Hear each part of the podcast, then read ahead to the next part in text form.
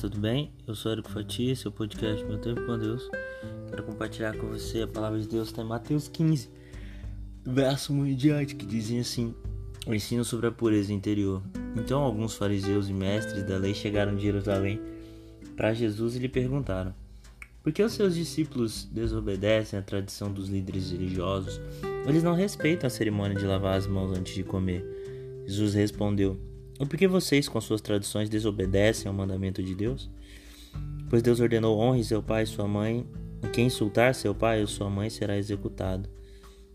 Em vez disso, vocês ensinam que se alguém disser a seus pais: Sinto muito, mas não posso ajudá-los, jurei entregar como oferta a Deus aquilo que eu teria dado a vocês. Não precisará mais honrar seus pais. Com isso, vocês anulam a palavra de Deus em favor de sua própria tradição. Hipócritas, Isaías tinha razão quando assim os profetizou a seu respeito. Este povo me honra com seus lábios, mas o coração está longe de mim. Sua adoração é uma farsa, pois ensinam ideias humanas como se fossem mandamentos divinos. Jesus chamou a multidão para perto de si e disse: Ouçam e procurem entender. Não é o que entra pela boca que os contamina, vocês se contaminam com as palavras que saem dela. Eu quero falar hoje sobre o ensino sobre a pureza interior. Jesus estava literalmente falando para o povo e para os seus discípulos é, o quanto a importância de ser santo perante Deus e demonstrando isso principalmente com as nossas atitudes para com o nosso próximo. É, naquela época tinha uma lei, uma tradição que os homens deveriam lavar as mãos antes de comer sempre. E, e os seus discípulos assim não faziam.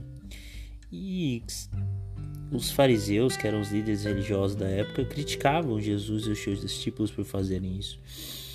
E Jesus aponta que é muito pior uh, aquilo que sai da boca do que aquilo que entra. Ou seja, muitas vezes as nossas palavras podem magoar, ofender, desonrar aquilo que é o certo. Não adianta professar o amor de Deus e não amar o próximo. Não adianta professar e ser um grande pregador no púlpito se não honra o pai e a mãe, se não ama o próximo como Jesus nos ensinou, que é amar o próximo como ele nos amou.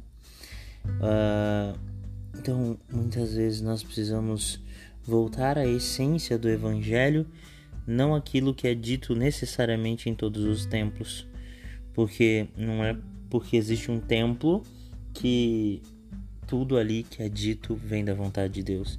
Infelizmente, muitas vezes vemos líderes religiosos ocupando lugares nos templos é, para fazer aquilo que Jesus não nos ensinou, que é para falar de tantas outras coisas menos do amor de Jesus.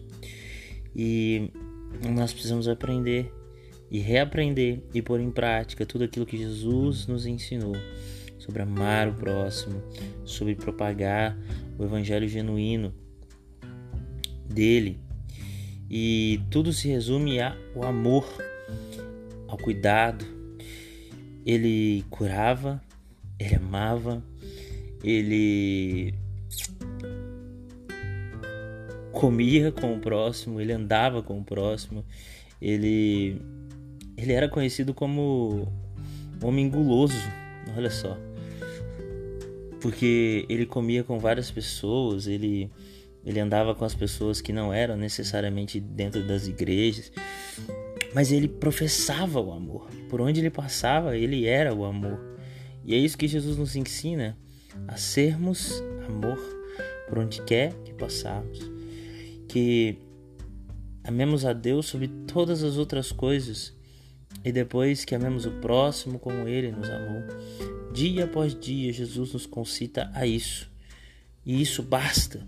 O amor dele se aperfeiçoa. Você vai falar, mas eu preciso convencer as pessoas do pecado delas. Não, quem convence é o Espírito Santo. Jesus foi muito claro em dizer isso. Ele tem esse papel. É ele que nos convence do pecado, da injustiça. O Espírito Santo, não são os homens nós precisamos é professar o amor de Jesus, professar o amor de Jesus. Ali na cruz ele tinha todo, toda autoridade para poder é, falar para aqueles ladrões que eles se arrependessem, que aquele povo tinha que se arrepender, mas ele só amou. Ele só amou e ele só amou. E quantas e quantas vezes nós queremos aulas de religiosidade e esquecemos de amar, de amar e de amar. Que Jesus seja o nosso pensamento pela manhã e um pensamento duradouro durante o dia sobre amor, amor e amor. O amor genuíno de Jesus Cristo.